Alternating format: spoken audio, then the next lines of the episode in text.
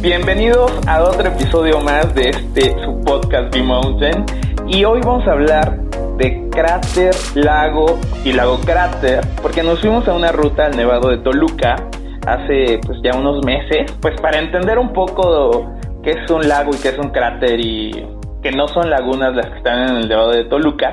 Hoy vamos a platicar con alguien que nos acompañó a esa experiencia pero que aparte es una bióloga marina. Enye Villarreal, ¿cómo estás amiga? Hola Nailot, buen día, muchas gracias por la invitación. No, gracias a ti y por que hoy nos vas a sacar de la ignorancia. Cuéntanos un poco porque les voy a poner en contexto. Al final pues es como una fiesta el, hacer montaña, el hacer senderismo, el hacer estas actividades. Y entonces íbamos platicando sobre, vamos a llegar a las lagunas, ¿no? Y Engie en su papel de bióloga marina dijo, esos no son lagunas, son lago es un lago cráter. Hablen correctamente. Pero fue muy divertido. Entonces, hoy queremos que nos expliques para todos los que, de verdad, es que a veces es uno peca de ignorancia y, y es importante, pues, saber la diferencia, ¿no? Y, y también entender. Y sobre todo porque ahorita nos vas a decir un poco de todo lo que haces, porque no solo es bióloga marina. Cuéntanos también qué actividades haces. Bueno, yo vivo en la ciudad de Puebla y yo coordino la parte del buceo deportivo en la Asociación de Buceo Deportivo y Rescate de Puebla. Eh, soy buceadora científica por parte de CEMAS y CEMAS y aparte soy Dive Master de buceo por parte de la agencia de PALI. Bueno, yo además, este, andando un poquito más con el tema de los lagos, pues yo trabajé muchos años en el área de limnología que es justo la disciplina que se encarga de estudiar los cuerpos de agua dentro del continente, que son lagos, ríos y embalses. Pues básicamente eso es lo que hago, pero actualmente estoy trabajando con enfermedades coralinas del Caribe mexicano. Wow, eso suena bastante interesante. Oye, y, y cuéntanos un poco, eh, entrando como en materia para eh, entender esto de de los cuerpos de agua, como, como te llamas, eh, las diferencias y por qué eh, lo que vemos ahí en el Nevado de Toluca es un lago cráter y no una laguna como comúnmente le llamamos todos. De hecho es un error muy común a confundir los lagos con lagunas. Supongo que es por el gran volumen de agua, el tamaño que tienen, que pues es común que los confundan con lagunas. Las diferencias realmente son muy sencillas si nosotros estamos en un estado costero y vemos un cuerpo de agua que tiene conexión directa con el mar, estamos hablando de una laguna. Si nosotros, por ejemplo, que estamos ubicados en el estado de Puebla, Puebla no es un estado costero y tenemos cuerpos de agua como Alchichica, Aljujuca, Atestac, los que han tenido oportunidad de conocerlos, de hecho hasta los mapas los, los ponen o los categorizan como lagunas. Sin embargo, Puebla no es un estado costero, entonces no puede ser una laguna. La diferencia entre los lagos y las lagunas es que las lagunas no exceden una profundidad de 10 metros. Las lagunas generalmente eh, tienen vegetación enraizada. Los lagos no tienen vegetación enraizada porque sí pueden superar esa profundidad. Aquí en el estado de Puebla, nosotros el, lago más profundo que tenemos es el lago de Achichica, que tiene una profundidad máxima de 62 metros, muy diferente a las profundidades de las lagunas. Entonces, básicamente, como resumen, la diferencia entre lago y laguna es que los lagos no tienen ningún tipo de conexión con el mar, ni directa e indirecta, y pues obviamente mm, las lagunas únicamente se encuentran en estados costeros, básicamente. ¿Y un lago cráter? Ok, los lagos tienen diferente origen geológico. Por ejemplo, puede, ah, pueden existir lagos con origen glacial, por fallas tectónicas, o porque algún brazo de río se separó y formó esa cubeta que, que ahora es un lago. Y pues los más comunes que tenemos aquí en México son los lagos tipo cráter. Y bueno, estos lagos cráter se formaron por una explosión freatomagmática, es decir, una combinación de, de agua que entra en contacto con lava caliente o magma y es lo que permite que se forme ese cráter y pues que se acumule esa agua. Entonces, en México Eh, tenemos lagos cráter en, en el estado de Puebla y bueno, como el, el podcast va de, de la montaña y los lagos cráter, pues los lagos del Sol y la Luna, que se encuentran en el Nevado de Toluca, pues también son, son lagos cráter. Wow, oye, está, está muy bien interesante este tema. Aparte, te, te iba este, a preguntar sobre que la experiencia que tuvimos ahí en el Nevado de Toluca, que está increíble el, el conocer. Ahorita te metiste también un poquito más en tema de montaña, ¿no? Hiciste sí. eh, cima en Malinche. Oye, para, para los que queremos hacer en algún momento buceo, porque también Eric, amigo también de B-Mountain, que lo conocen por muchos nombres, pero yo le llamo Eric. le mandamos un saludo. le mandamos un saludo si nos escucha. Eh, pues también practica pues ambas ambas cosas, ¿no? Tanto montaña como como buceo y él fue como la conexión. Y ahora que estás haciendo como ambas cosas, eh, ¿cuál es la diferencia entre ascender y descender? O sea, ¿tú cómo lo notas respecto a la preparación, al, al hecho de, de, la resistencia en el cuerpo? ¿Qué, qué consejos nos puedes dar eh, en caso de, de, que si alguien está queriendo hacer buceo y montaña, si tiene que tomar, no sé, algún descanso entre una actividad y la otra? Eso, eso está bien interesante porque algo nos comentaba Eric, pero bueno, pues tú eres la experta. Gracias. Eh, pues la verdad son, son extremos, ¿no? Este, desde ir al, al fondo del mar, no completamente, y pues llegar también a una altura considerable cuando visitamos las montañas. Y efectivamente, como tú lo mencionas, eh, el cuerpo es maravilloso y tiene diferentes adaptaciones, ¿no? Entonces, eh, normalmente el buceo deportivo se realiza a nivel del mar, pero también se puede realizar en altitud hasta hace algunos años en los lagos del Sol y la Luna del Nevado de Toluca se, se podía realizar buceo por temas de contaminación, este, perturbación humana, pues ya no está permitido, pero tiene su chiste. El, el buceo tiene su chiste, la montaña tiene su chiste. ¿Y a qué me refiero con esto? En el buceo eh, existen diferentes fuerzas físicas, ¿no? Por ejemplo, nosotros estamos sometidos a cierta presión durante nuestras actividades diarias, dependiendo a la altura a la que nosotros nos encontremos, dependiendo la ciudad en la que nosotros vivamos. Pero bueno, para hacerlo un poco más fácil, a nivel del mar, vamos a imaginar que nosotros estamos en la playa, estamos al nivel del mar, nosotros tenemos una atmósfera de presión. Ok. Pero conforme, conforme nosotros vamos descendiendo, realizamos una inmersión esa atmósfera de presión va a ir aumentando cada 10 metros. Es decir, si yo al nivel del mar tengo una, una presión, una atmósfera de presión, cuando yo esté a los 10 metros, yo voy a tener dos atmósferas de presión. Y así sucesivamente. Conforme yo voy más profundo, la presión atmosférica y hidrostática va a ir cambiando. Pero bueno, ¿esto cómo lo va a resentir nuestro cuerpo? Eh, nuestros pulmones a mayor presión se van a hacer un poco más pequeños, esto por la ley de Boyle, pero también existe algo riesgoso que es la acumulación de nitrógeno residual en sangre, que esto también va a ir aumentando conforme aumente la presión. Entonces, para poder hacer un buceo seguro, yo necesito hacer mis cálculos de tiempo, profundidad y cuánto nitrógeno residual puedo tener en sangre. Entonces, si hay un cambio de presión muy abrupto, es decir, si yo tengo un ascenso descontrolado, es decir, yo voy ascendiendo muy rápido, mis pulmones aumentan de tamaño muy rápido y esas burbujas de nitrógeno pueden aumentar su tamaño y pueden provocarme una enfermedad por descompresión. Eso es de manera general. Entonces, el buceo es una actividad sumamente segura. Obviamente eh, necesitan ir con, agencias certificadas eh, donde pues ven toda esa parte teórica. No es algo trivial como, ah, pues me dan mi equipo y me voy a bucear, ¿no? Eh, es importante siempre considerar la profundidad, el tiempo. Hay unas tablas de buceo para quien guste este, tomar algún curso de buceo con nosotros, pues se les da todo el material, se les enseña a usar las tablas para que cada uno de ustedes pueda realizar un buceo seguro. Pero ¿qué pasa cuando nosotros vamos a altitud?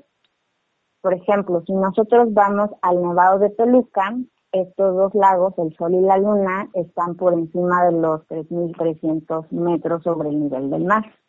Quiere decir que la presión es menor y por lo tanto el oxígeno en proporción va a ser menor. Entonces, si yo voy a bucear, vamos a poner el ejemplo de, del lago del, del Sol, ¿no? tiene una profundidad máxima de 14 metros. Si yo buceo a los 12 metros en el lago del Sol, es equivalente a 24 metros a nivel del mar. Y si yo buceo durante 10 o 12 minutos, es equivalente a 24 metros, perdón, a 24 minutos al nivel del mar. Es decir, que, que a una mayor altitud, si se realiza buceo, se tiene que realizar a una menor profundidad y durante menos tiempo, porque es el equivalente a, a bucear a mayor profundidad y mayor tiempo al nivel del mar. Esto va a depender también del plan de buceo que se tenga, si utilizan unas tablas de conversión, un factor de conversión, para que el buceo sea seguro. Entonces, si el buceo a nivel del mar, el buceo deportivo, pues no es algo trivial, es todavía un poquito, se debe tener un poco más cuidado al realizar buceo de altitud. Pues, me parece bien interesante entender cómo estos, estos parámetros numéricos que, que sí suenan un poco complejo, pero la verdad es que sí, digo, para eso estás tú y para eso están los expertos para entenderlo. Una vez que uno lo entiende, es importante porque eso de eso depende nuestra seguridad y entender eh, pues el cuerpo. Pero ahora que, que has hecho estas actividades eh, de manera física sin, en el tema de, de senderismo, montañismo, ¿hay alguna similitud en la preparación con respecto a lo que tú haces, que es buceo? Eh, hablando de, de, estos temas de descompresión, del tiempo, del oxígeno? Bueno, sí debe haber una preparación. Lo ideal es que todos tengamos una buena condición física para realizar cualquier actividad deportiva y pues si no la tienes, pues la vas desarrollando. En el caso de, del buceo, por ejemplo, sí es importante que estés en buena forma física existen otros factores como la temperatura, obviamente en, en la montaña es un factor importante, ¿no? El, estar protegidos del frío, pero también en el mar. En el mar es muy importante este, tener el equipo adecuado, los trajes adecuados de acuerdo a la temperatura, ya que eh, sucede lo mismo. En el mar y en la montaña, si yo no tengo el equipo adecuado para el frío, pues mi respiración va a aumentar, voy a consumir más energía. Eh, en el buceo, pues me voy a acabar mucho más rápido mi tanque si a mí me empieza a dar frío. Entonces, esa es una consideración para ambas actividades, tener el equipo adecuado este, para el frío. Y bueno, a mí sí se me hace más complicada la montaña porque es más exigente. Recordemos que conforme va aumentando la, la altura, va disminuyendo la presión y también va disminuyendo eh, la disponibilidad de oxígeno. Entonces, pues sí es importante el estar bien aclimatados.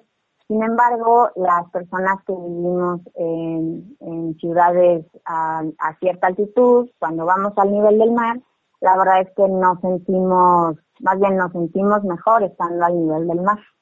No, no sufrimos. Los dos sufrimos un poco a veces. Y cuando es a la inversa, sí, ¿no? O sea, la gente que, que está a nivel del mar y quiere hacer una montaña, eh, pues tiene que, que pasar por este proceso de aclimatación. Exactamente. Sí, es, es, más fácil ir de lo alto al nivel del mar que del mar al, que al nivel del mar a la montaña. Algo nos contaban ustedes de, por ejemplo, si estás haciendo una actividad, eh, hay ciertas recomendaciones antes de hacer otra actividad, que eso, eso le pasó a Eric. No, no recuerdo bien eh, cómo fueron las fechas. Había ah, ido a hacer buceo y nos comentó, oye, no, es que eh, me dijo que no puedo hacer hasta no sé cuánto tiempo por ciertas razones. Cuéntanos un poco de ese proceso también, porque pues sí hay que tomarlo a consideración. Ok, Y normalmente el buceo eh, se realiza al nivel del mar. La, gente lo que busca pues es ir a, a, los arrecifes que están al nivel del mar. Y por ejemplo, yo puedo estar buceando una semana y durante esa semana yo realizo cierto número de buceos, pero entre más buceos hago, más nitrógeno residual se acumula en sangre. Haz de cuenta que el, el tanque que nosotros utilizamos, que es un error muy común, decirle tanque de oxígeno. ¿No es tanque de oxígeno? sí, es, es un tanque de aire con nitrógeno. Es el mismo aire atmosférico que nosotros respiramos normalmente sin, sin hacer buceo. Entonces, ah, el nitrógeno no tiene como tal una función metabólica. Lo único que hace en los buzos es que se va a ir acumulando. Pero ¿qué sucede? Entre más buceos yo realizo, entre más tiempo yo estoy realizando mis buceos, entre más profundo voy, más nitrógeno se va acumulando. Pero para ello, pues yo obviamente, si soy un buzo responsable, pues tengo que realizar bien la planeación de ellos, considerando cuánto nitrógeno se ha ido acumulando en mi cuerpo. Y por lo tanto, yo tengo que esperar por lo menos, dependiendo de los cálculos que tú hagas, por lo menos debemos esperar 24 horas para tomar un vuelo. Es decir, alguien que, que va a volar, no sé, del Caribe a Ciudad de México, debe tener siempre esto en consideración. Por lo menos estar un día sin realizar actividades de buceo, ya que como tiene bastante nitrógeno residual acumulado y toma un avión, pues es bastante riesgoso por el cambio de presión. ¿Qué te puede suceder?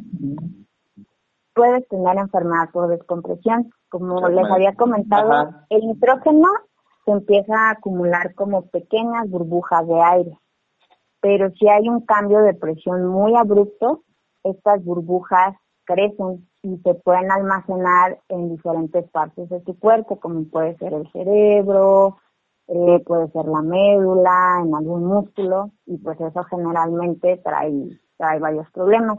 Entonces siempre se les hace la recomendación, si no has realizado, por ejemplo, si haces dos buceos durante un día, puedes esperar 12 horas y tomar un vuelo, o bien si has realizado más buceos, lo recomendable es que mínimo esperes 24 horas antes de tomar un vuelo. Eso está bien, bien interesante. Oye, Angie, ya estamos como en, en tiempo, los podcasts son cortitos, estas charlas, pero está súper interesante todo esto que nos estás contando.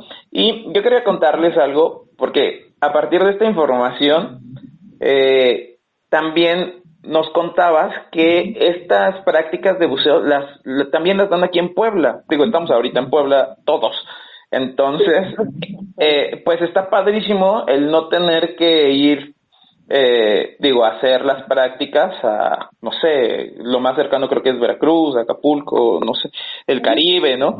Pero si alguien de los que está escuchando quisiera hacer o practicar, ¿cómo, en dónde te encuentra, cómo te contacta? Ok, eh, nosotros vamos a abrir curso el 27 de febrero.